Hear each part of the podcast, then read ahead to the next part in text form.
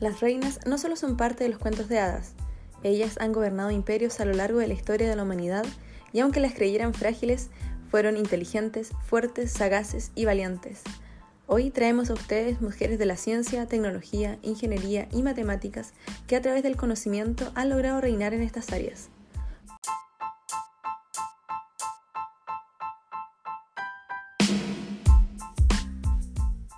El capítulo de hoy traemos a la queen destacada Gisette Lara, actual estudiante del programa de doctorado en Ciencias Aplicadas con mención en Ingeniería Matemática de la Universidad de Concepción. Desde el año pasado ha dirigido su tesis hacia la aplicación de análisis numérico a problemas de epidemiología. Su investigación es financiada por las becas de doctorado nacional de la Agencia Nacional de Investigación y Desarrollo ANID. Cabe destacar que fue la única mujer que obtuvo dicho financiamiento en su programa de doctorado durante el año 2019. Hoy desarrolla un modelo matemático que permitiría pronosticar contagios del COVID-19. Este modelo podría definir dónde ocurrirán o no nuevos contagios a partir de un primer individuo. Como trabajo futuro, proponen incorporar al modelo las recientes medidas de suspensión de clases, distanciamiento social, cuarentenas y cordones sanitarios, así como el masivo uso de mascarillas y guantes, donde verán cómo tales medidas afectan o qué tanto disminuye el número de nuevos casos.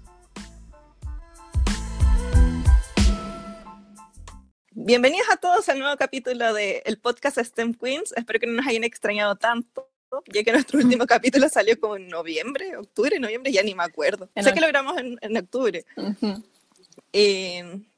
así que estamos de vuelta con otra nueva energía y muchas ganas de seguir hablando de temas que, relevantes y que nos interesan sobre las mujeres en las ciencias. Eh, tenemos una información importante que decir. Tenemos a dos eh, integrantes nuevas para el podcast. Está eh, Loreto Rocha y la Catherine Montesinos. Así que eh, le damos un aplauso y una bienvenida súper cálida a las chicas que se van a integrar en este nuevo año. Así que, ¿cómo están chiquillas? Ah, tenemos que mencionar que este es un capítulo remoto. Estamos todas en nuestras casitas debido a la contingencia. Así que Sí, hay problemas técnicos debido a nuestros micrófonos. Vamos a ver cómo sale. Sí. Es una prueba. Somos adaptables, tenemos cualquier edad. Es verdad. Para el currículum. Además de la, de la Katu y la Lore, estamos eh, la Katy y la Nati de... Hola de, los capítulos anteriores. Y la maca, pues, la maca. Y yo, y yo maca. Así que ahora vamos a dejar espacio a, la, a Katy. Somos como siete. Para que, para que se presenten. Se presenten. ¿Qué las, eh, motivó a participar del podcast? Sí, eso es súper importante. Sí, primero que todo, eh, bueno, yo soy Caterina Montesino, todos me conocen como Catu. Eh, estoy en el último semestre de Ingeniería Civil Biomédica y pertenezco mm, del 2018, sí, mamlo, a, a, este lindo grupo llamado WIE o Mujeres en Ingeniería. Y bueno, estoy súper feliz de formar parte este año del podcast STEM Queens. Tenemos todas las ganas, eh, así que esperemos que salgan cositas muy lindas, interesantes para este año y sobre todo que sean del agrado de ustedes. Y bueno, nos motivó eh, a mí principalmente lo, lo, lo, bien que salió el año pasado el podcast. Era muy entrete escuchar a las chicas, así que nos gustaría aportar con nuestro granito de arena este año. Hola. Eh, bueno, yo me llamo Loreto Rocha, Lore para los amigos y amigas, amigues. Eh, yo estudio igual que la Catu, Ingeniería Civil Biomédica, ambas estamos en el último semestre y entramos juntas a, a WIE a fines del 2018 y en realidad estoy súper emocionada de participar en, en, el podcast porque siento que es una oportunidad súper oh. buena de dar a conocer a todas las mujeres que realizan o han realizado aportes súper importantes en el área de la ciencia y la ingeniería. Y que al mismo tiempo puede generar conversación y debate que creo que es como lo más importante eh, así que espero que podamos estar a la altura de las chiquillas que ya vienen haciendo el, post, el podcast y espero que disfrutemos esta experiencia. Ay, qué tierna. Ay, qué La- linda. Sí, Sí, la van a hacer bien. Mejor Así energía. que bien- bienvenidas, chiquillas. Oigan, ¿y cómo están? ¿Cómo, cómo han vivido este tiempo? O bueno, es que nosotras no, nos dejamos de hacer eh, capítulos eh, después del estallido social, porque de hecho el último capítulo lo grabamos el 18 de octubre. Desde ese tiempo que estamos como sin subir o eh, generando contenido. Pero desde esa fecha, ¿cómo están todas? ¿Qué, qué ha sido de sus vidas? ¿Cómo han llevado la cuarentena? ¿Qué novedades hay? La Elena se Sí. tituló. Sí. sí. Está trabajando. Estoy trabajando ya. Está trabajando ya. Qué Está grande. muy grande. Bueno, La Nati se cortó eh, sí. Y está. Está el segundo la. Ah, Oye, Nati, así. ¿qué- Hola, sí, po. volví. Hola, mundo. ¿Me escucho? ¿Están ahí Sí, mis vidas? ¿Me escuchan? ¿Me oyen?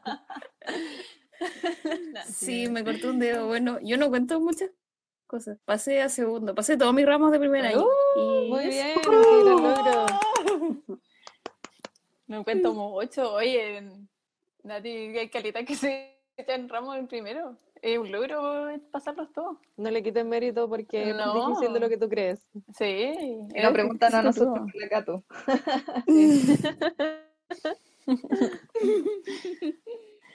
Bueno, y ahora en segundo, ¿qué onda, Nati? ¿Te, te Bueno, gustan los ramos que tienes? Eh, sí, sí, me parecen todos como muy interesantes. Y lo malo es que son todos online. Así que me ha costado un poco porque me pierdo, por ejemplo, en electromagnetismo, me pierdo caleta y tengo que ver las clases de nuevo. Y como que en ver las clases de nuevo, si la clase dura una hora, me demoro como dos horas porque voy pausando. Mm. Sí, Y eso ha sido como lo más penca. Sí, realidad. más tiempo. Sí. Ya, po- y Elena, ¿tú Yo, estás trabajando? Yo ya estoy trabajando, Independiente. sí. empoderada? No, no sé qué tan empoderada, independiente. Eh, no, pero todo bien. Eh, me toca ir a trabajar si no tengo teletrabajo porque estoy como ingeniera de soporte y lo que más tengo que hacer es ir al terreno. Así que, no, pero todo bien. Al menos todavía no me vuelvo loca con todo lo que está pasando. Pero sí he notado que he estado más estresada, como Mm, eh, que me toca tomar transporte público. Sí, pues. Entonces, igual- nervio, yo usé mascarilla. Sí, hay que usar mascarilla, sí o sí, pero esas son como las cosas que de repente uno cree que no es tanto que dice, ya te pones la mascarilla y listo, pero de verdad, como que uno de verdad se genera un estrés, el hecho como de no tocar a nadie, Ujú. como que nadie se acerca a ti, De no no tocar las acercarse, sí. cosas. Y no sí, tocarte la cara también. También, así que eso más que nada, pero todo bien. Y tú, Maca, y la Katy, la Katy, ¿cuál se tituló? Dale, Kate. Sí, por tuyo. fin. Estoy muy contenta de haberme titulado. Qué rico, Pero, pucha, ha estado. Sí, pero bueno, me dediqué a lesear el fin de se- o sea, el, verano, puro salir, y ahora estoy como buscando pega. Está un poco complicado, sí, porque por el tema del coronavirus y después del estallido social, pero súper tranqui. Todo bien. Mm. Oye, tu ¿Qué han emprendimiento. hecho? ¿Cómo han llevado la pandemia? Ah, ah, bueno, a eso lo tuve que pausar porque yo hacía entregas como como face to face, entonces Claro. no quiero arriesgarme como a contagiar a alguien de mi familia. Yo tengo un hermano que es asmático, entonces no quiero correr ese Mm. riesgo. Ay, he estado recontra Pero estoy, sí, pero estoy preparando, estoy haciendo telas enceradas, así que cuando todo esto eh, se encuentre alguna vacuna o estemos mejor en las cifras, yo creo que voy a retomarlo. Así que, pero igual síganme. Sí, Tengo guion bajo tomé. es el momento de publicitar. volveremos, volveremos. Está bien, po. ¿Y tú, Bueno, Maca? Yo todavía estoy en la U, estoy ahí terminando mi tesis. Estoy como en ese periodo infinito de que estoy diciendo que termino mi tesis. Eh, eh, bueno, sigo con Sé el lo proyecto. Sí, eh, ¿Y qué más? Ah, eh, ¿no eso? No, lo otro, lo otro que les conté, el secreto. Ah, ya. No, no, pero estoy... estoy... Está eh, se va a casar. No. Ah, no, estoy postulando un posgrado, pero todavía no quiero decir nada así muy definitivo. Pero son mis planes, eh, un posgrado. Sí o sí me gustaría ir al extranjero a, a seguir haciendo investigación. Eso por, por mi parte. Buena. Ya, damos inicio entonces a la pauta, ya. a, a nuestros temas que nos convocan hoy día. ya. Bueno, eh, en verdad queríamos empezar eh, contándoles que, bueno, uno de nuestros primeros puntos que queríamos contar que, bueno, estamos grabando el domingo 26 de abril, así que esto va a salir como el martes o el, o el lunes. Eh, bueno, hoy día se cumplen 35 años desde el, el accidente de Chernobyl, que es un accidente nuclear que sucedió en, en, en el norte de Ucrania.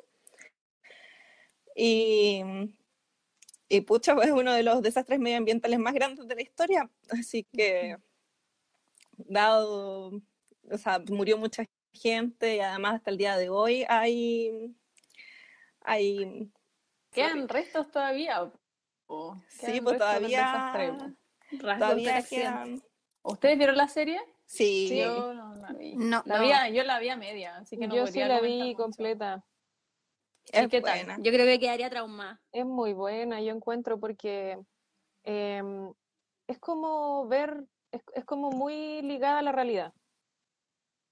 Como que ver lo que Pero no es realmente muy pasó. cruda. Eh, sí, No es muy cruda. Igual es cruda. Sí, igual. Es Sí, visto insisto, ligada a la realidad, porque verdaderamente las cosas Mm. pasaron así. po. con respecto al Mm. accidente, sí, porque igual habían personajes ficticios y cosas Ah, por claro. el estilo. Pero, eh, Pero- como yo me refiero como para plasmar eh, cómo fue y cómo y cómo se tomaron las O medidas, sea, el igual, impacto claro, que generó, como los errores Sí. que hubo, por qué se agravó más y así. no, es súper interesante. A nosotros, nosotros tenemos un ramo como electivo que se llama, eh, oh, se me fue, hoy de verdad que ando como. Chernobyl. No, no, no, se llama, eh, es sobre manejo de residuos y sustancias peligrosas y un montón de esas cosas. Entonces nos pasan uno las normativas y lo primero que nos, o sea, también nos tratan de inculcar, sí, lo de la seguridad de los, de los químicos y cómo, cuál es el rol del ingeniero químico en ese, en una planta química al final. Porque eh, Chernobyl es uno de los desastres más grandes por el impacto que tuvo y porque hasta el día de hoy no se puede contabilizar el daño Ujú. pero ponte tú, hay otro que ocurrió en Bhopal, que es porque las cañerías estaban, o sea, como que la planta no se estaba llevando bien y se escapó uno de los gases más peligrosos, de hecho ahí hacían pe- pe- pe- ah, pesticidas, Pesticida, ya. sí, y Oh. murió mucha gente. Como el gas, se filtró el gas al ambiente y ca- cagó así, literal, una ciudad completa. Mm. Así que esos son de los más grandes, además del- de los, por ejemplo, cuando se transporta petróleo, que algunos barcos igual explotan y cosas por el estilo. Oye, pero igual había, había un gran componente político en la historia de eh, por en Chernobyl, ¿no? sí. Por lo- Ujú. Como que igual, igual el manejo de la impactante porque, autoridad O sea, como dice al final de la serie, le- al al final de la serie dicen que como que ese hecho le da un fin o como un, del- un desenlace a la Unión Soviética, como de cierta manera, Mm. que esa es una de las grandes causas. Es que y ahí te das cuenta, pues como de repente tienen, bueno, puede fallar la parte técnica, como puede fallar la parte de las autoridades.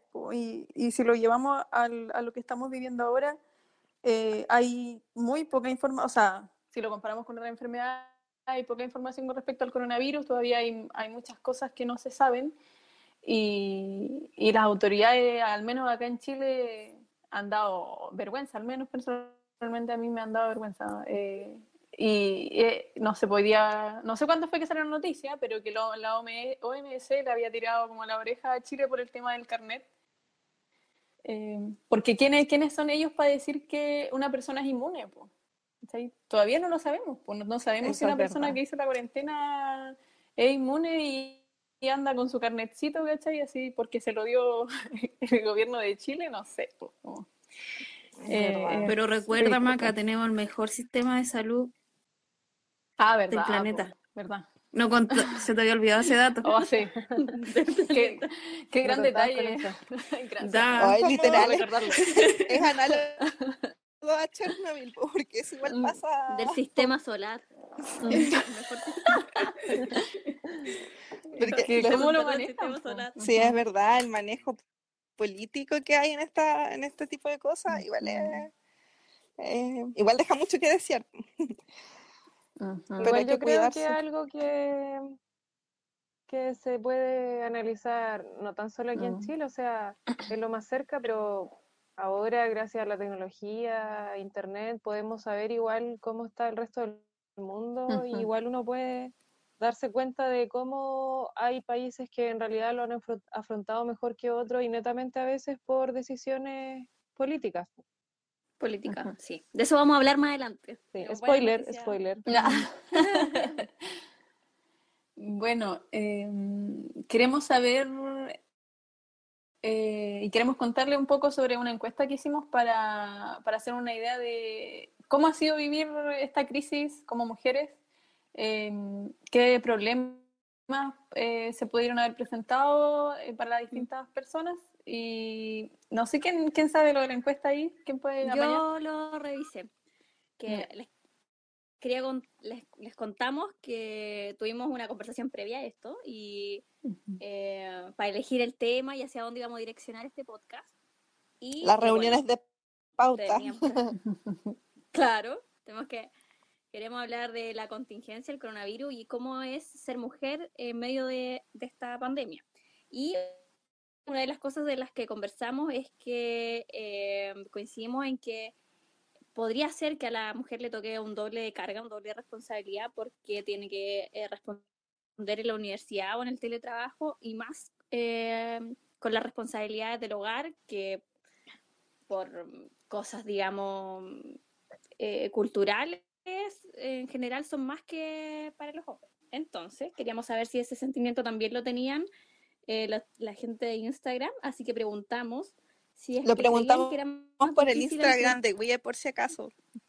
Por si se preguntan dónde estuvo. Sí, sí, sí. Se me faltó mencionar eso. Si creían que era más difícil enfrentar el teletrabajo o el- la teleuniversidad, no sé si ese término está bien, universidad a distancia, em, siendo mujer. Y bueno, la encuesta estuvo un poco peleada. A rato ganaba el sí y otras veces empataba, pero finalmente eh, quedó con un 57 por, 51% que sí eh, creían que era más difícil y un 49% que no. Entonces yo creo que no es una gran diferencia. Y eh, otra pregunta que hicimos si era más difícil, ¿qué era lo más difícil que les, les había tocado con el teletrabajo o el- la teleuniversidad? Y una de las respuestas que se repetía más era no poder eh, crear una barrera o hacer una diferencia entre las responsabilidades del hogar y las responsabilidades de la universidad. Entonces, como que no había una barrera definida, entonces costaba organizarse. Eh, la conectividad igual eh, y la dificultad de aprender un hábito nuevo, como era es- esto de aprender a distancia es algo nuevo, entonces ahí hay una dificultad de aprender un nuevo hábito. Ujú. Bueno, la, la Nati nos puede contar quizás más de eso. Y eh, también preguntamos qué era lo positivo. Y eh, como positivo rescataban que con- contaban con todo el material, podían repetir las clases y además estaban cerca de sus seres queridos. Y eso. La Nati yo creo que nos puede contar más cómo ha sido su experiencia de la teleuniversidad. a Ujú. distancia, Eh, lo sí, positivo y o sea, lo no. Bueno, lo positivo es que de partida tengo como una casa y buena internet porque vivo en la ciudad. Y aparte tengo como mi pieza propia y puedo estudiar y todo. Eh, como que mi mayor dificultad ha sido enfocarme al 100% en las clases. Y no sé, es, todo diferente porque a veces como que termino una clase y digo, ¿qué haría si estuviera en la U? Y como extraño harto la U porque ya me había acostumbrado a en mi casita de Conce, mi Mm. hábito, estudiar en la central. Y ahí como que uno se da cuenta que de verdad estudia harto porque como que paso mucho rato en mi pieza y cuando venía a mi casa los fines de semana estaba como con mi familia nomás, pues, pero ahora no puedo estar todo el día porque sería como muy mamona y aparte porque tengo que estudiar. Sí, entiendo el sentimiento. Está bien ser más mono. Sí, aunque en unas clases, en unas clases me imagino que me iría mucho mejor si, o entendería mucho más si estuviera como con el profe al frente. Mm. Claro, Es que yo creo que lográis una mayor concentración también. Si tenías el ambiente adecuado, yo creo que igual el espacio eh, como que tiene que ver con el nivel de concentración que tenías. Mm. Una amiga me contaba y que ella estaba en la casa con teletrabajo y, y estaba trabajando desde su pieza porque vive con su mamá y su hermana. Y, y tuve que hacer como arreglar una pieza entera que estaba desocupada, sacó todo y se creó una oficina porque era muy difícil separar el ambiente de su pieza con, o con el, el living o cualquier, o cualquier otra parte porque obviamente uno usa esos espacios, lo- ya el cerebro los tiene predispuestos para otra cosa, como para compartir, para flojear, para, para hacer cualquier otra cosa, para distenderte, y, y es necesario al final separar esa parte entre el trabajo y, y tu casa.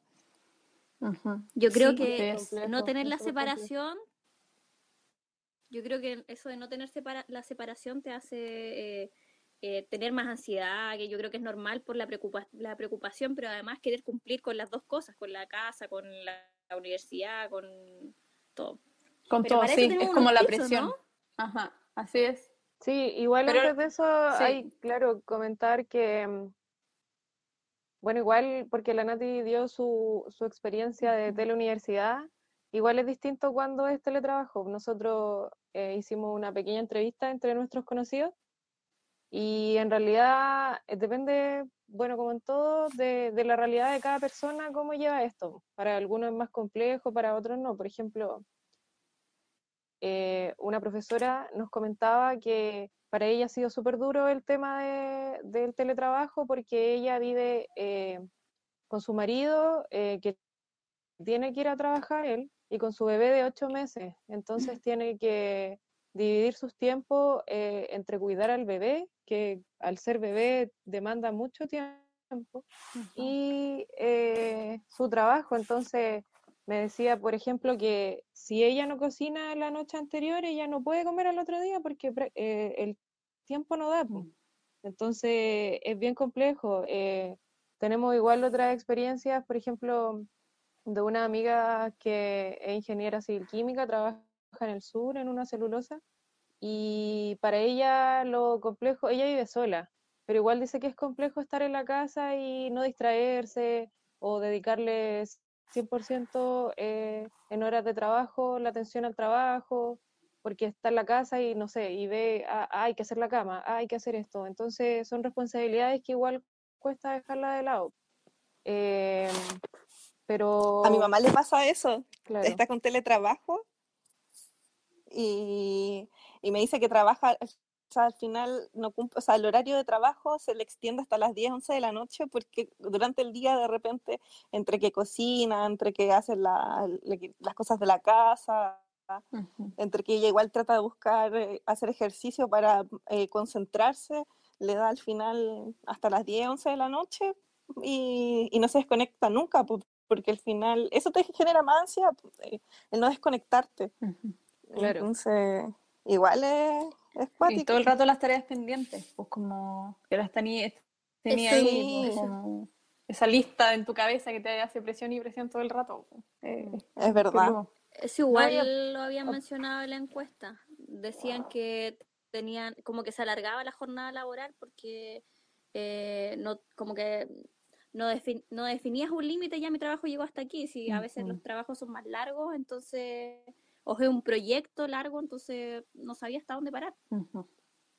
Así es. Claro, tengo, tengo otra amiga que es profesora de lenguaje de un liceo en Talcahuano y ella me comentaba que ella ha podido organizar sus tiempos y la verdad lleva súper bien a nivel personal el tema del teletrabajo. Además, ella vive con sus papás y con, con su hermano, entonces se complementan bien, ayudan todo en la casa y ha podido organizar bien sus tiempos. Lo, lo negativo para ella es el tema de su alumno, igual, porque eh, es un liceo que tiene el 80% de los alumnos que son de un, de un sector vulnerable, entonces no, no todos tienen el acceso a, a las guías que ella le manda o a todo el material que le pueden mandar los profesores o tienen que conseguirse. Entonces, eso igual la tiene bien angustiada porque puede a veces que, claro, tú puedes llevar en tu casa bien tu modalidad de trabajo, pero no está al final rindiendo como te gustaría rendir, po, ya sea por factores tuyos o por factores Ujú. externos igual, po,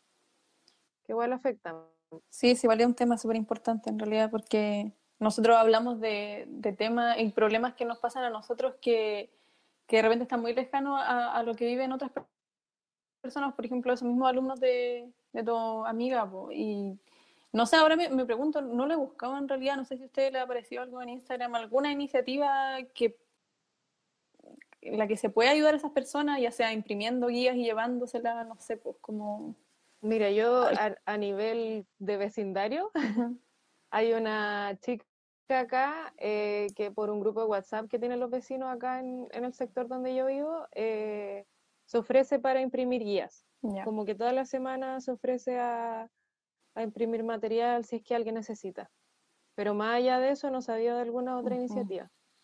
Pero igual está como difícil, como por lo menos para los niños de básica, yo creo, que Claro. porque tienes que estar los papás al lado y esos mismos papás son los que están trabajando, los que tienen teletrabajo, al final, ¿en qué No, sí, momento es le tienes que enseñar al- a los niños? Es súper complejo. Es- está es, muy complejo. A mí, Yo lo veo muy peludo.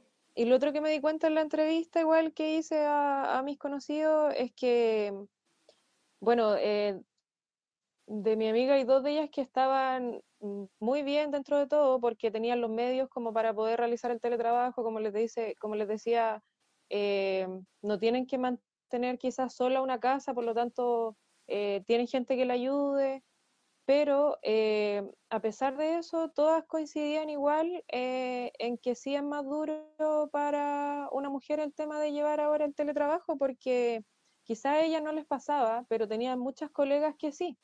Y, te- y sobre todo, eh, bueno, como, como comentaba al principio, el, el caso de mi profe, eh, eso les pasa mucho porque influye mucho cuando tienes hijos, sobre todo si tienes hijos chicos. eh, es muy difícil poder eh, llevar los tiempos o quizás hacerlo entender porque son niños, igual si están en la casa, requieren de la atención de sus papás. pues, entonces, eh, es muy difícil para muchas personas y sobre todo para las mujeres en estos días eh, poder sobrellevar el tema del teletrabajo. Igual me comentaban que, claro, eh, sus parejas las pueden ayudar en el tiempo que ellos tienen igual, pero igual más allá de eso es como un tema cultural que tenemos que ir cambiando poco a poco. Eh, más allá de una crítica es como eh, cambiar el switch de que en realidad están en las mismas condiciones ahora y se tienen que ayudar y buscar red de apoyo entre todos en una casa, ya sea pareja o quizá hijos más grandes o con quien sea que se viva.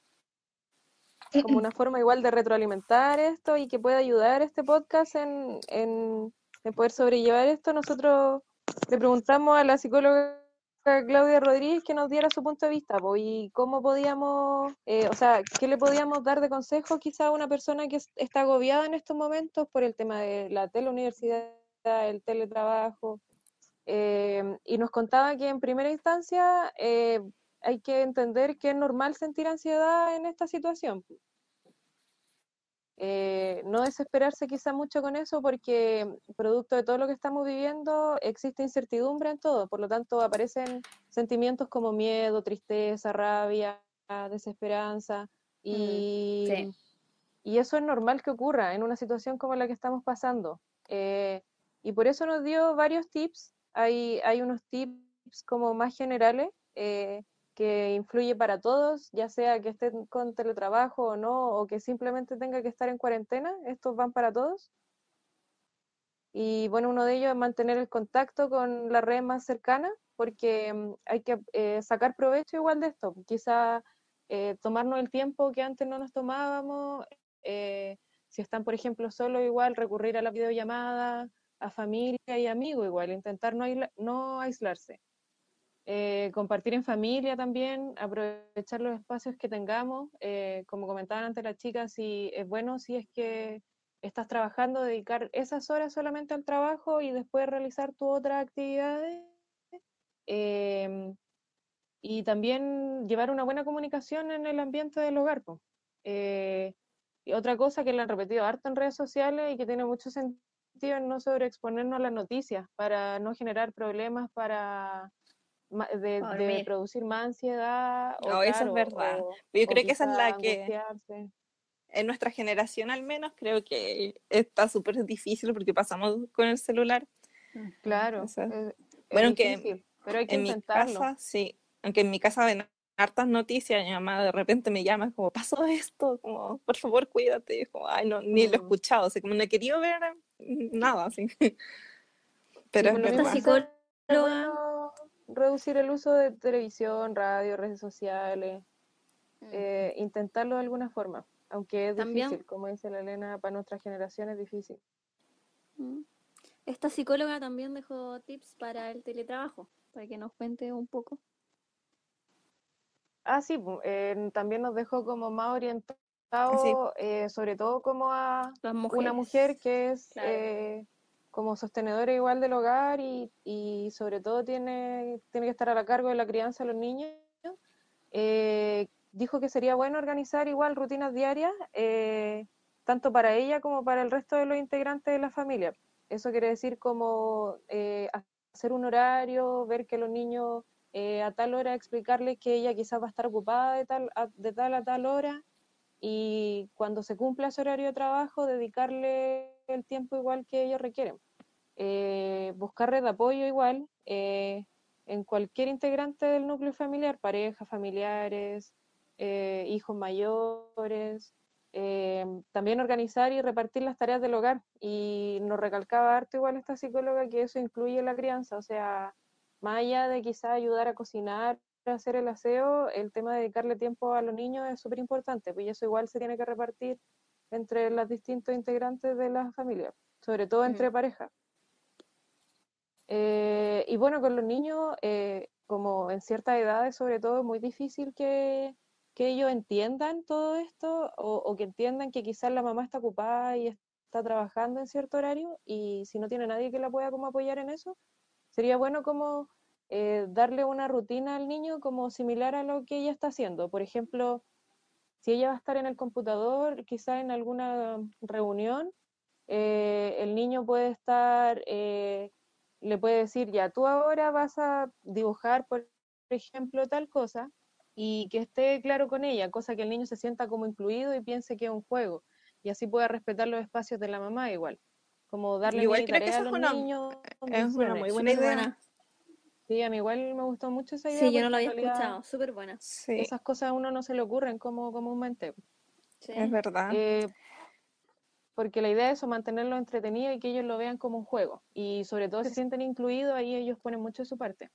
Y Mm, finalmente igual eh, dejar tiempos de autocuidado eh, donde pueda darse un, eh, un espacio igual para ella, para que eh, pueda bajar Hacer igual la ejercicio. ansiedad, claro.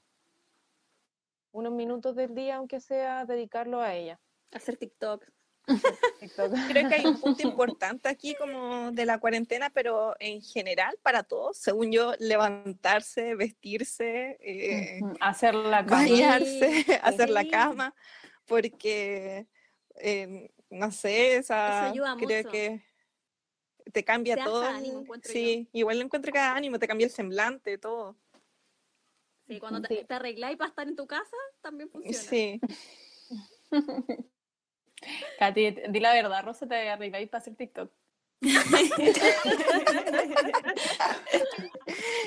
No, TikTok te arregla solo, no tenés para qué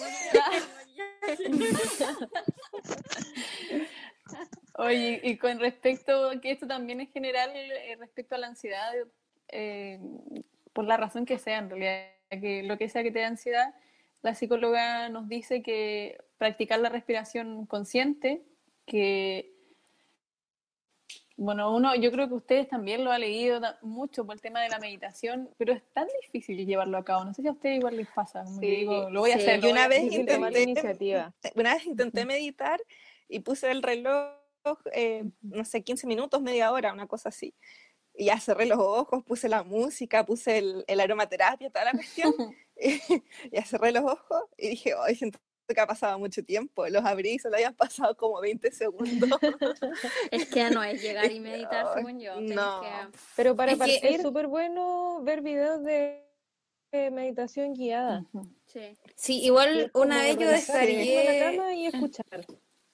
yo una vez descargué una aplicación que no me acuerdo cómo se llama, o Mindfulness, algo así. Ay, de creo que- mindfulness. Sí. Uno ponía como, ¿para qué quería la meditación? Anda para dormir, para bajar la ansiedad, Sí. para concentrarse, y te preguntaban si antes habíais meditado y según como tus características, te iban guiando como por un mes.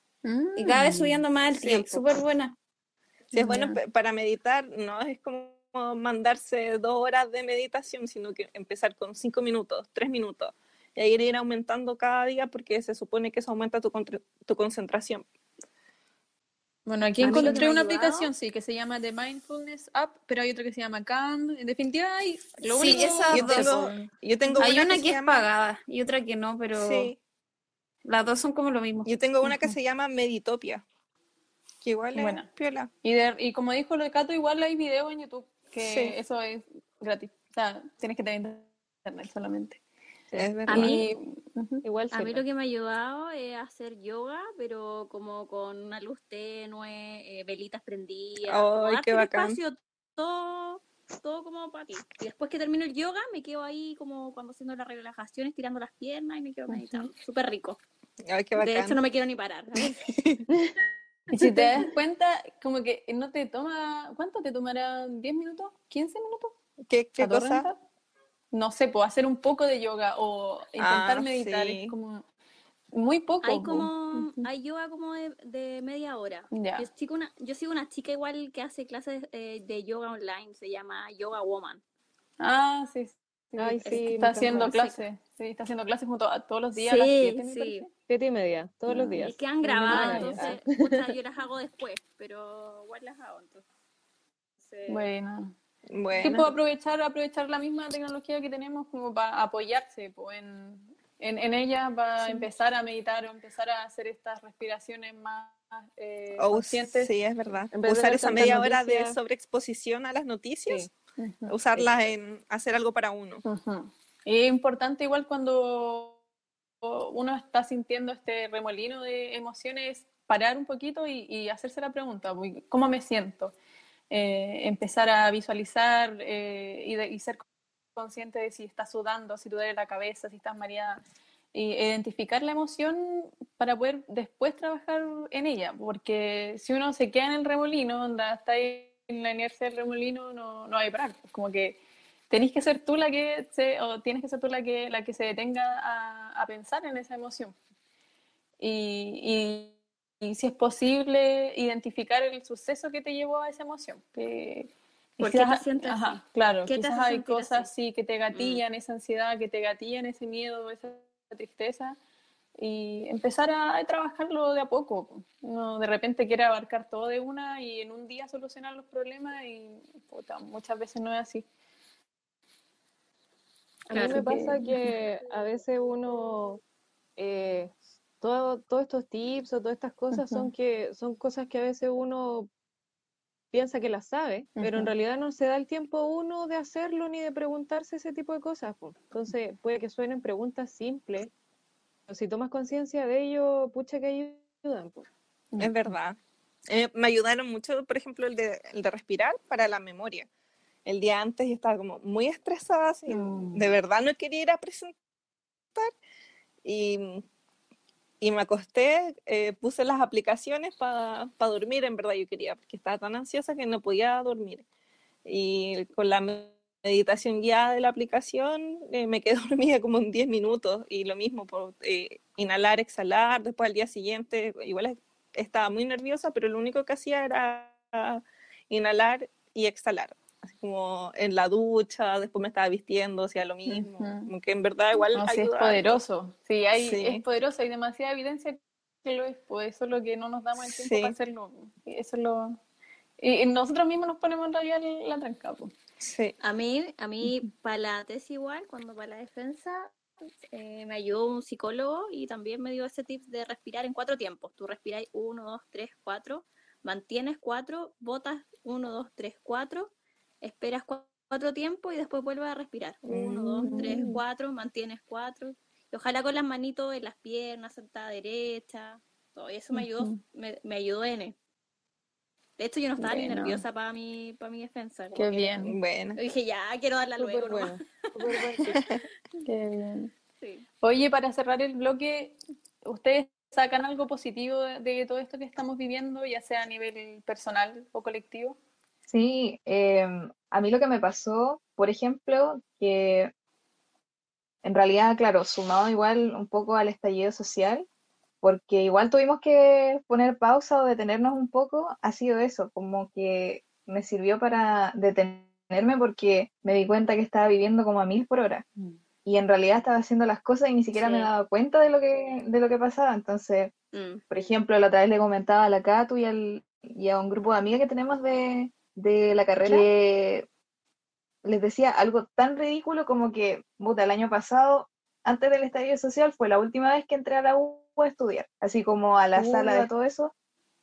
Y ya no voy a volver porque lo más probable es que nos tengamos que titular o, o defender nuestra memoria eh, desde la casa. Y, y, al- y- y cosas como, no sé, pues irse a sacar la foto pisando el escudo de la U, tampoco lo vamos a hacer, o quizás sí, pero más adelante. Pero cosas tan pequeñas como esas, de repente uno no le da valor a las cosas. Eso es lo que me ha ido pasando a mí, como que me sirvió para dar una pausa y para un poco tomar conciencia y quizás valorar un poco más la experiencia o, o estar con las personas, porque ahora estamos todos lejos, solo estamos con nuestra familia. Eh, Wow, eso wow. es un poco lo que me qué potente. A mí me pasa Bueno, algo similar, la pero antes de la cuarentena. Como que antes de la, antes de la cuarentena, como que había justo encontrado muy bien el equilibrio entre eh, ir a trabajar, trabajaba con ganas, llegaba a la tarde, me juntaba con algunos amigos, eh, sentía todo muy bien y todo muy real y, y a veces cuando estaba sola en la tarde era, oh, qué genial. Pero llegó la cuarentena y como, de hecho, aún positivo como más personal, siento que hasta he trabajado mucho la autoestima, como que me arreglo harto y no, no necesito salir. Mm. Como- y encuentro que eso es, por lo menos para mí era ha Muy sido bien. muy positivo, sí. Pero bueno. lo que sí, eh, como decía, la falta de energía es lo, que, lo único que estoy sintiendo así en, en mala. Ujú. Las chiquillas, ¿qué más encuentran de positivo? Yo positivo, como que he reflexionado harto, como, como que igual estoy agradecida de todo lo que me ha pasado. Y como de, como de mi amigo, igual extraño harto. Por ejemplo, el fin de semana anterior de que se, de que decretaran todo, había venido Princesa Alba a Chillán y había ido con mi mejor amiga. Y como que le decía, ando, dijimos, oye, ¿te imaginas esta es la última vez que nos vemos por el coronavirus? No. Ah, Y dijimos, ya, filos, igual lo pasamos bien, comimos papas fritas y listo. Y después como que lo dimos y el otro día me acordé y fue como, no, no puede ser, nunca más la veré. Y no sé, como que he reflexionado mucho sobre las personas a las que quiero. Y en el fondo Mm. extraño mucho a mi familia también. Wow. No está en Ah. tu casa. No, si estoy en mi casa, pero es que yo vivo con mis papás y Ah, mi hermano. Pero extraño como a mis primos y a mi abuelo. Sí. Porque igual este verano me pasó como una tragedia, se murió un primo, entonces habíamos estado todo el Mm, verano como oh. que toda mi familia, todos juntos. Entonces Mm, como que ya estaba acostumbrada a esa dinámica de estar todos siempre. Ya. Qué pena, no te- Mati. Ujú. sí. ¿Pero han hecho videollamadas o algo? ¿Como entre primos? Sí, sí, sí, estamos bien, pero es que siento que no es lo mismo. Pero No, que no, lo reflexión, como que cuando se acabe todo esto, como que voy a ver primero a mi familia y eso. Mm. O eso, ¿qué, qué quieren, qué, qué es lo que primero quieren hacer después de salir de la cuarentena? Carretear, Sí, Bailar. con todo hasta el suelo. carretear, No, bailar, el- Último disco de Bad Bunny. De más. bailar la tusa. Oye, yo quiero retomar el tema de, de que lo positivo. Ah, porque Quiero decir que uno muchas veces se pone mucha exigencia y no se permite espacios para uno. Para decir qué realmente me gusta, eh, qué quiero hacer, quiero leerme este libro, quiero verme esta serie, quiero eh, dormir toda la tarde, quiero, no sé, eh, teñirme el pelo, no sé. Yo creo que eso rescato de, de esta cuarentena, de, de poder darme el tiempo de, poder hacer cosas que yo quiero, no sé, me pongo a bailar, de repente me leo, me leo libros que los tenía botados, he visto series y eso, te hace reflexionar qué es lo que realmente quieres. Sí. Es una Y te hace oportunidad valorar a de- tu familia también. Es una oportunidad de, de autoconocerse y, y de autocuidado también. Sí, autoconocerse, eso, muy bueno también. Yo creo, Eso, y, y lo otro importante que yo he visto, que igual es positivo a nivel colectivo en realidad, y, y de nuevo igual, porque en realidad Chile nos tocó todos juntos, sumado al estallido social también, es un poco em, crecer a nivel de conciencia, porque yo me veo a mí, por ejemplo, y yo vivía como un antes de- del estallido social, o quizá uno no le daba tanta importancia a algunas cosas como problemáticas, y creo que ahora con el asunto de, del, del coronavirus eh, se ve como mucho, mucho más intensificado todo lo que ha sido la crisis sanitaria en Chile. Creo que a nivel de, de conciencia colectiva de cómo estamos como país, creo que igual es un punto positivo eh, todo esto. Ha dejado al descubierto las falencias del sistema de salud, de las desigualdades, del Ujú. falta de oportunidades, de, de la gente que no tiene pre- eh, previsión, la gente que trabaja Sí. día a día. Ha afectado en, todo lo, en, en todos los aspectos de nuestra vida en realidad. Eh, uno de repente no se pone a pensar, pero, pero sí, nos ha afectado en, en todos los aspectos. Y es bueno ser consciente de esas cosas. Yo lo veo desde ese punto de vista más, más positivo. De todas maneras. Ya, chiquillas, yo creo que es momento de irnos a una pausa. y que Sí. que cargar mi Volvemos. celular. Volveremos.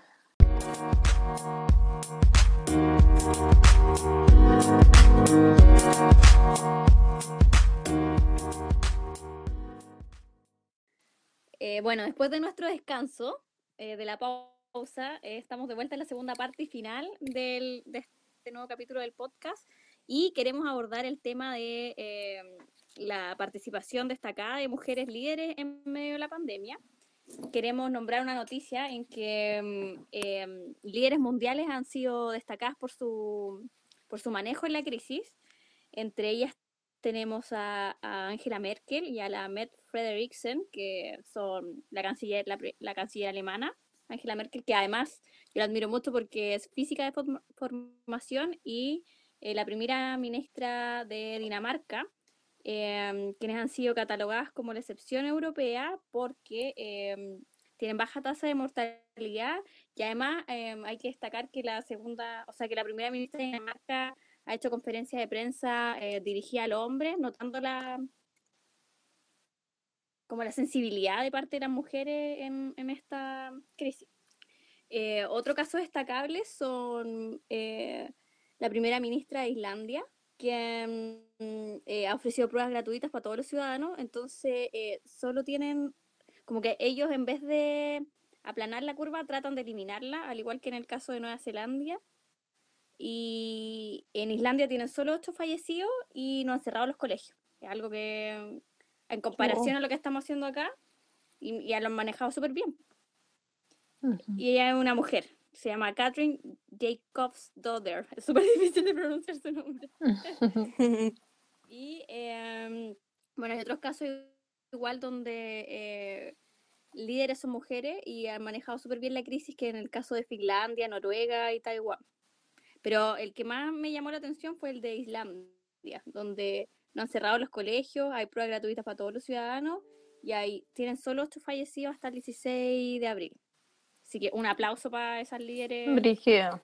Sí. Bueno, es que esos son países igual más cerrados, pues son como mega desarrollados, según yo. Y tienen mayores ingresos. Pero ellos eh, tomaron medidas tem- eh, tempranas también. Sí, eso sí también. Y, y Pero- a- y aparte que eh, tienen en considera, por ejemplo, en, en Finlandia, eh, tienen un- una agencia nacional de abastecimiento de emergencia. O sea, es que ellos están preparados para cualquier emergencia con equipo médico e insumos médicos. ¿Será eso como un factor geográfico tal vez?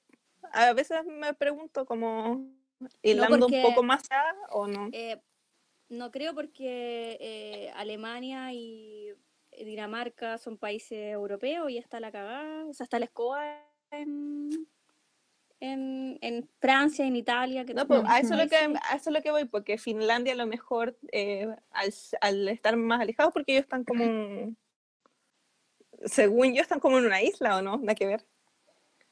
A. Mm. Y, y, eh, no sé. Vamos a ver, vamos a ver. Ah, no, están como arriba de Noruega, Suecia, por ahí. Sí. Sí. No sé. Bueno, pero eso no le quita el mérito a las, a las, a las líderes. Sí, pues, o sea, son, yo no creo que sea coincidencia de que, o sea, o sea, algo, yo creo que tiene que ver más porque son mujeres, tienen un, un tino femenino de quizás de protección, de, no Mm. sé, ¿Sabes que igual creo lo mismo. lo tomaron súper rápido, tomaron medidas Sí, súper sí. rápido. Y otra estrategia además, pues en vez de aplanar la curva, eliminarla, Mm, que no hubieran contagiado. Sí, eso es cierto. Oye, ¿y en Islandia tienes por ahí la, la cifra de cuántos contagiados son? Sí, 1500 casos y 8 fallecidos. Oh, súper poco. Sí, la cagó. Oh. Líquido. Oye, y de- dentro de otras noticias también que encontramos eh, del Foro Mundial Económico, dice que 7 de cada 10 líderes mundiales de la salud son hombres.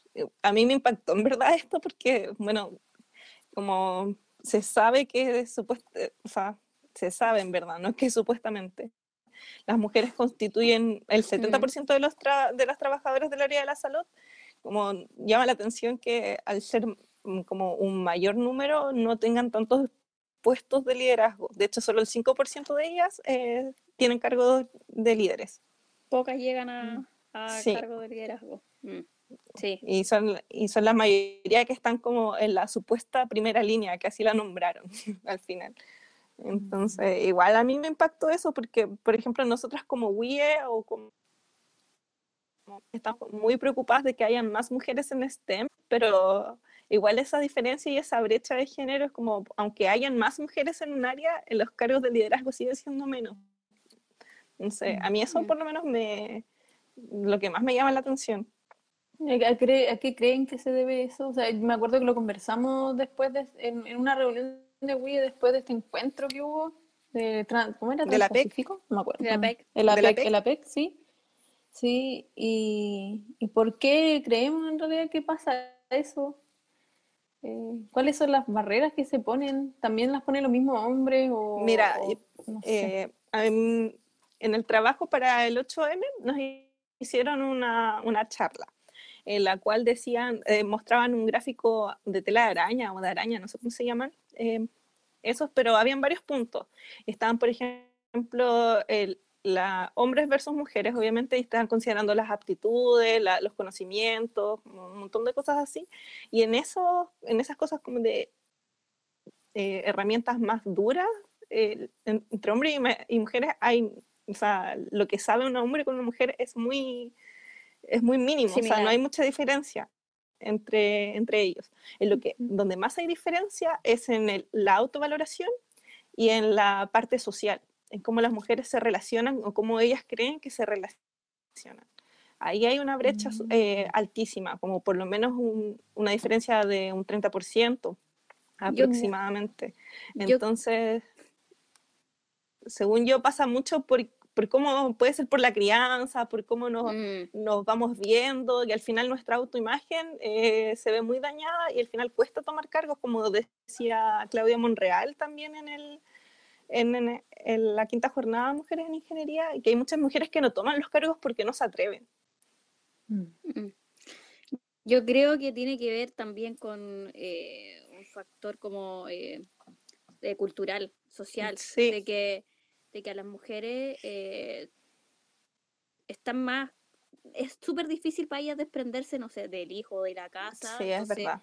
Dejan ese rol como más eh, de salir, de no estar preocupada tanto de la casa de los hombres. Yo creo que eso es lo que hay que cambiar. Es que eso igual va más que nada, según yo, bueno, no sé en verdad, pero lo que tú dices es completamente cierto y al final eso afecta a mucho en, lo- en el tema social, porque ponte tú un hombre, eh, tiene más redes de contactos para, se- para seguir escalando dentro de su carrera. Una mujer como está más claro. ligada al hijo, está más ligada a la casa, a la familia, eh, probablemente va a dejar de lado como entre salir con las colegas y quedarse en su casa porque tiene que ir a cuidar a los, a los bebés o seguir haciendo su Mm. vida. Eh, ahí es donde Sí. empieza la brecha al final, Claro, porque desde eh, temprano. tú. sí, yo Sí. creo que eso es un punto súper importante. Y también después, más adelante, el, el hecho de, de no estar tan activa o no sentirse tan activa de repente, como que ella misma se, la auto Te cortan imagen las la va- Sí, y ella misma se empieza a cortar las alas. Y creo que Mm, puede sí. ser algo por el estilo, de lo que he estado leyendo, informándome. Hay, hay un documental, el, ese, el, en pocas palabras, donde hay un capítulo sobre las diferencias, la brecha, Ay, sí, sí, la lo vi. brecha de género. Bueno, no me acuerdo Sí, si lo vi hace tiempo. bien. Yo igual lo vi hace mucho tiempo. ¿Te acuerdas tú, Katy, de lo que decían? que bueno que, que en, en- en la diferencia entre mujeres egresadas y hombres egresados eh, en una carrera creo que era no me acuerdo bien si trataban solo de ingeniería pero creo que era en general era más o menos la misma pero siempre a las mujeres les van apareciendo más escaleritas que es si Mm. la guagua se enferma quién se va a quedar en la casa la, es la mamá que, eh, ¿quién va a hacer más networking? Va a ser los hombres, porque la mujer se va quedando más en la casa. Eso eh, es, eso es. el- postnatal también está siempre asociado más a la mujer, entonces la em- eh, las empresas temen ponerla en un, un- en un cargo de eh, como más alto porque va, va a estar un tiempo sin, sin poder estar el presente, Ujú. digamos. Sí, oye, caché que en, por lo que tengo entendido, en Dinamarca, así, eso, esto es lo que me contaron, me contó mi mamá, porque, tra- bueno, trabaja con daneses, Sí, y me decía que en Dinamarca el postnatal, o el, como todo el- entre el prenatal y el postnatal, dura como un año y medio, un son año. seis meses para cada uno. Sí.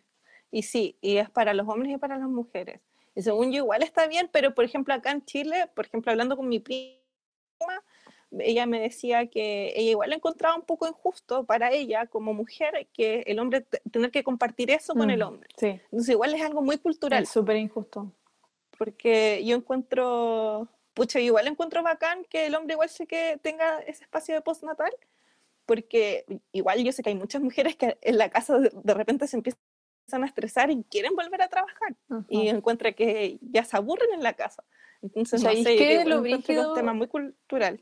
Ajá, y el impacto que tiene en la paternidad a largo plazo, el, el que no esté en los primeros meses de vida del, del hijo, es impresionante. po. O sea, de a Sí. poco los papás empiezan a excluirse del proceso de crianza y, y obvio que le afecta, a- le afecta al papá, le afecta al hijo, le afecta a la mamá, le afecta a la, a la familia completa. Entonces, eh, ¿por qué siquiera piensan que es una posibilidad para el hombre no estar en ese momento, no estar en ese proceso tan importante que es eh, la crianza de un, de un, de un De un ser humano? y, sí. eh, eso, eso está mal de la base, po, y- Sí. y, que hagan esa, esa cuestión como de repartirse el postnatal eh, absurdo. Mm, O sea, yo No, lo no encuentro bueno sentido. porque igual como que de cierta manera obliga al hombre a hacerse, eh, a hacerse parte y cargo de esto, eh, de la crianza.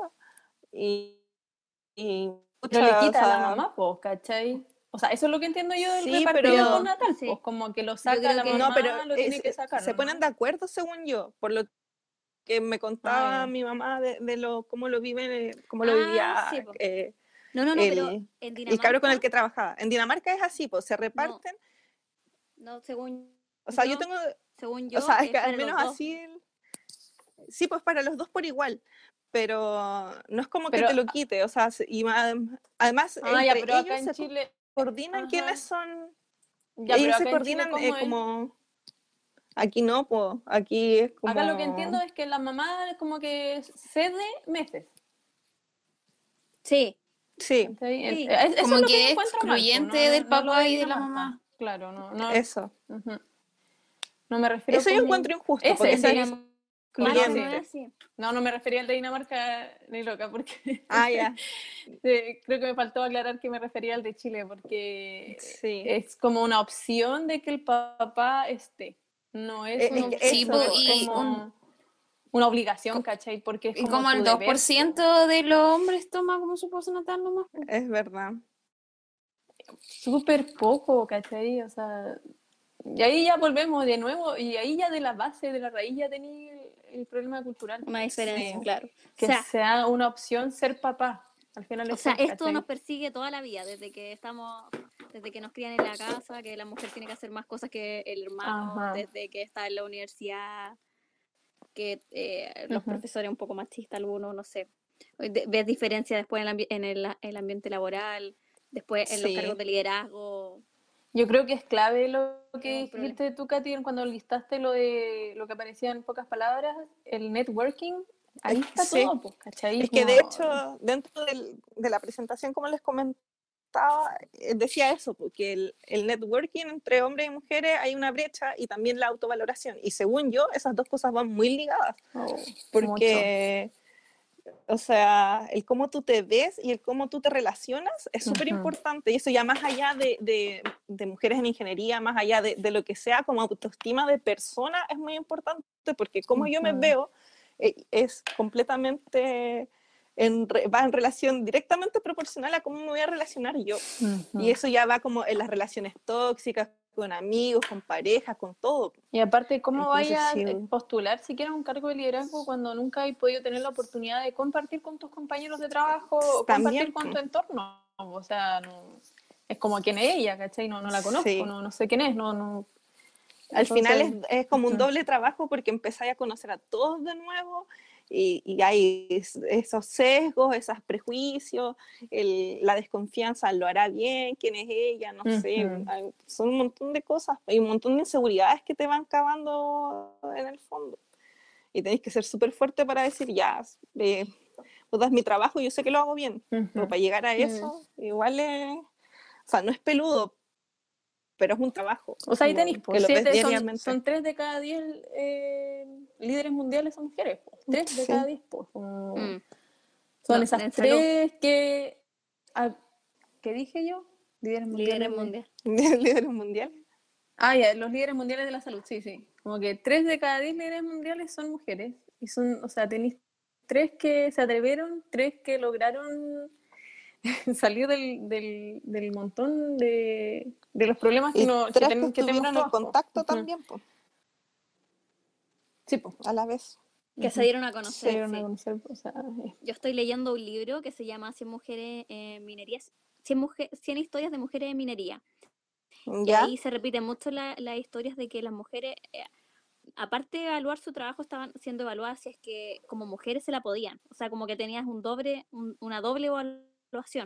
Si era Mi mamá siempre dice eso. O sea, ella no trabaja en minería, pero dentro igual de una industria, ella siempre comenta que es a veces, era- bueno, en su época era muy pesada esa cuestión, como que todo teníais que demostrarlo. Ujú. Y hasta el día de hoy. Sí, que todo lo todo tienes que, que tienes que demostrar que eres buena. Y como que mamá de repente dice, pero yo sé que soy buena, como que qué rabia estoy tener que estar demostrando, claro. sí. Eh, como que estar demostrándolo una y otra vez. eh, y de hecho, igual, por ejemplo, cuando eh, éramos más chicos con mi hermano, eh, una vez no me acuerdo quién de los dos se enfermó, eso, eso mi mamá lo cuenta ahora, sí, pues no, no en esa época. Y éramos chicos, y la cosa es que mi mamá dijo, ¿sabes qué? Mis hijos están enfermos, yo me voy. Y el jefe en esa época le dijo, ya, entonces mañana vas a tener que decidir entre tus hijos o tu trabajo. Y mi mamá llegó, pescó sus cosas y se fue. no, sí, y el po, día obvio. siguiente con una con todo el miedo de qué le va a ir a decir y no le dicen nada, pues al final es como un ego que también tienen los hombres, según yo, como que se Mm. sienten amenazados de cierta manera. Pues yo- Mm. eso es lo que me imagino yo, porque para que te digan esos comentarios que no vienen al lugar, no sé. Pero Oh, bien tu mamá. Sí, Pero, pero es verdad eso de que se sienten amenazados, como que una vez lo leí, que como que todo esto del patriarcado, como ya yéndose más al extremo, es porque los hombres se sintieron amenazados alguna vez porque saben, no sé si será cierto o no, pero como que nosotros éramos capaces de lo que ellos hacen y quizá aún más, y ahí partieron de su, como a discriminar, lo mismo que pasa como lo de la supremacía blanca contra las personas Mm. negras, porque saben que son personas más fuertes, que son personas que les pegan y chao, pues si los blancos son como un palito nomás. pues. Entonces de ahí parte todo, pues, de sentir amen- amenaza.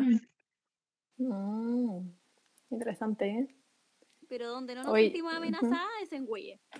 No, no, aquí nos empoderamos con todo. po.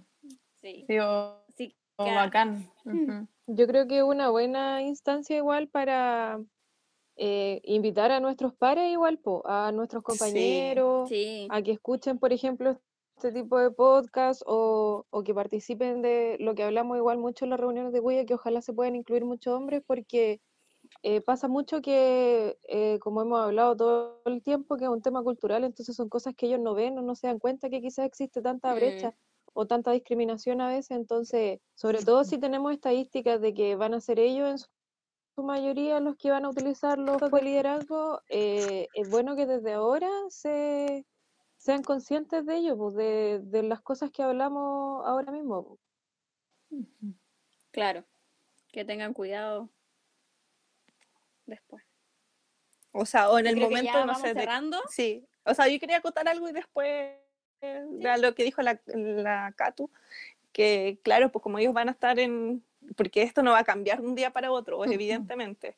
De hecho, en, en esa misma presentación que nos hicieron en el trabajo decía que si no se hace esto, o sea, si esto no sigue, si no siguen los podcasts como este, grupos como Wii y un montón de cosas, eh, los cambios se llevarían como en 200 o 2000 años más, una cosa así, de igualdad. Oh, Y son estudios. Chao, y entonces por eso, por eso es necesario todo esto. Y por eso igual es necesario que nuestros propios compañeros, nuestros propios pares sepan y los incluyamos en esto, Ujú. porque al final del día de mañana ellos van a llegar más rápido que nosotras a un puesto, un cargo de liderazgo. Entonces al momento de contratar mujeres no tengan ese sesgo Ujú. o no tengan esa, ese prejuicio de, ay, no sé, ¿para qué las voy a contratar si es mujer? No sé. Por el- Oye, se me había olvidado mencionar que a Huille también eh, la, la habían invitado a una mesa regional que se llama Mesa Regional de, de Mujeres en Minería. Lo hace el Ceremi de Minería. Se me había olvidado esto. En, la reunión también se me olvidó contar. Y eh, bueno, yo fui con la PAME y ahí habían eh, personas que estaban, hacían una certificación de, eh, de empresas que para la mm, conciliación laboral y hablaban de que era muy difícil, igual que, que las mujeres quisieran entrar a mundos, por ejemplo, como la minería, porque no había, no estaba el ambiente propicio, el ambiente era súper hostil para las mujeres. No sé si se dará en otro eh, rubro, yo creo que sí, en otros lados de la ingeniería. Y por eso era más difícil también que ellas llegaran a cargos más altos, porque cada vez iban quedando menos en el camino, porque ya entraban con mucha gana y todo, y después eh, eh, los prejuicios te iban bajando, lo, eh, el acoso, Claro. eh, el machismo, todo eso te iba dejando como atrás y al final terminaban renunciando a este mundo. Y ahora sí vamos terminando. Sí, yo creo que ahora sí. demasiado largo. Sí, no, buena, pero yo encuentro buena, que acotación, sí. Sí. Bueno, llegó el momento de despedirnos, po. Nosotras. Hola, hola. la- Sí, tenemos que darle una noticia. Ya. Dale, Elena, cuenta Ya. la No quiero, no quiero. La Katy, la Maca y yo nos vamos a retirar del podcast, que ya estamos viejas, ya no mentira. Y es momento de pasarle la antorcha a las nuevas generaciones. Sí. Nada, estamos como, como el 15. vino. ¿Tú estás de Estamos como, no sé, yo me siento como el vino. acuerdo? Muy bien. Pero aún así, pero aún así, por cosas de generación y porque ya estamos tituladas, la Maca ya va a empezar a, a tomar otros rubros dentro de sus proyectos laborales. Así que, o sea, otros rumbos. así que, así que otro rubro, mi gente. ya. Bueno, si día con las palabras ando muy, muy mal. No, no estoy haciendo sinapsis. Ya, la cosa es que nos vamos a despedir y vamos a pasarle la antorcha a la Cato y a la Lore y a las que se quieran sumar, tanto a Wii a la como al Nati, que podcast se y, a la- queda. oh, y a la Nati que se queda. Sí, La Nati ujú. Sí. Eso. Entonces, Nos tenemos eso que más que nada. Nos, nos despedimos, lo pasamos muy Ujú. bien. ¿Algunas palabras? Aprovechamos de agradecerle igual, Sí. chiquillas, por toda la pega que ya hicieron, por los otros podcasts que igual quedaron muy buenos y que nos motivaron a, a incluirnos nosotras. Así que desearles lo mejor, que les vaya la raja en todos sus Gracias. proyectos, ya sea personales o académicos, y que las puertas siempre están abiertas para que podamos igual compartir una opinión eh, o disfrutar Nos un van a ratito invitar, nos igual entre invitar. nosotras. Sí, Las invitadas estrella del, del podcast. para entrevistarlas. Ojalá un día nos, entre- nos llamen a entrevistar porque somos nos estamos destacando en lo nuestro. Po. Sí, pues, lo verdad. queremos lograr en, Esto Sí. nos, nos ha motivado a destacarnos en lo que sea que hagamos, a hacer una contribución mm, sí, en un aporte. entorno. Un aporte, sí. Sí. Bueno, yo la me sumo a las palabras de Catu, les deseo todo el éxito, chiquilla, y como decía al principio, ojalá estemos a la altura de- del trabajo que han hecho ustedes, así que, No, así que eso. Lo van a hacer mejor, así Gracias. que tranquila. Nosotras estábamos recién empezando a hacer esto, así que ustedes ya, ya vieron cómo lo hacemos, lo van, a, lo van a mejorar. Lejos, Sí. y son secas igual. Bueno, igual muchas gracias chiquillas y gracias a las personas que nos están escuchando Sí. por llegar hasta aquí. Eh, los invitamos igual a seguirnos en redes sociales. El Eh, Wii Wiudec, arroba Wiudec. Esta ya ni me acuerdo. Wii pero creo que punto dec. Eso, arroba wie.udec. W-I-E.U-D-E-C. Eh, exacto. Por no si no saben cómo se claro. escribe. Chao, chiquilla. Yo me voy con el corazón llenito. Estoy muy, muy contenta de haber sido parte de WIE y de parte de CAS. Y muy orgullosa del equipo de trabajo también. Son Sí, igual. Las quiero mucho, voy a extrañar, voy a No. llorar ahora. Yo sinceramente me estoy demasiado sentimental y me estoy controlando. Pero. no. el público Oye, me va a hay ver. que controlarse. No, hay que, No, hay que dejar fluir, Es que en verdad, bótale. es que en verdad, más que ganas de llorar o pena, yo siento orgullo de esto, del trabajo que hemos hecho. Entonces, Sí. que, y por ejemplo, que la, la Catu y la, y la Lore y la Vale, que querido no sumar. pudo, sí, no, que día no pudo estar, y no, se hayan querido sumar, eh, pucha, para mí dice harto, como que lo que hemos hecho lo hemos Sí. hecho bien. Entonces, Todo el rato. eso. Agradecer Ujú. nomás y besitos para todos. Y hacer un llamado que se unan a WIE, que en verdad es una experiencia enriquecedora, es súper rico eh, poder trabajar con chicas y bueno, chicos también de otras ingenierías que tú no conoces y poder eh, adaptarte para poder trabajar con, él- Ujú. con gente que no conoce y llevarnos súper bien. Además, Ujú. todos dar lo mejor de sí por un bien común y Exacto. eso. Vengan. No lo puedo haber dicho mejor, la es verdad. Comparto lo que digo, lo que dijo recién. Sí. Bueno, muchas gracias. Besitos. Besos. Besos. Besos a todos. Chao. Besitos. Señor Stark, no me quiero ir.